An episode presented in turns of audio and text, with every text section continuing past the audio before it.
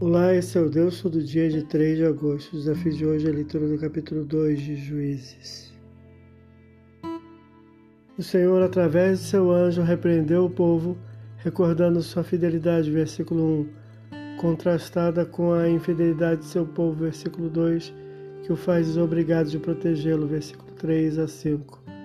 O texto recorda a partida de seu líder Josué, citada no último capítulo de seu livro, e a posse da terra pelas tribos de Israel, sua fidelidade durante a vida do líder e dos anciãos de seu tempo, que testemunharam os feitos do Senhor, versículo 6 a 9.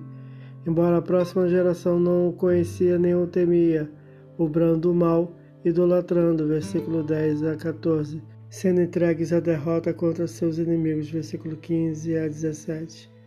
Então o Senhor levanta líderes e juízes para a libertação do povo, versículo 18, que após a morte destes, reincidia, voltando a transgredir, versículo 19 a 23.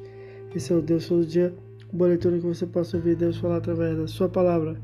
Agora segue a mensagem e pensamento do dia do pastor Heber Jamil. Até a próxima.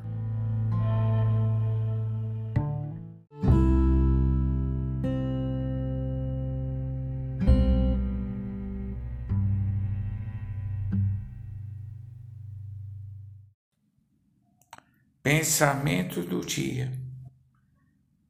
Não podemos esquecer que as misericórdias do Senhor são a causa de não sermos consumidos. Lamentações 3, versículo 22.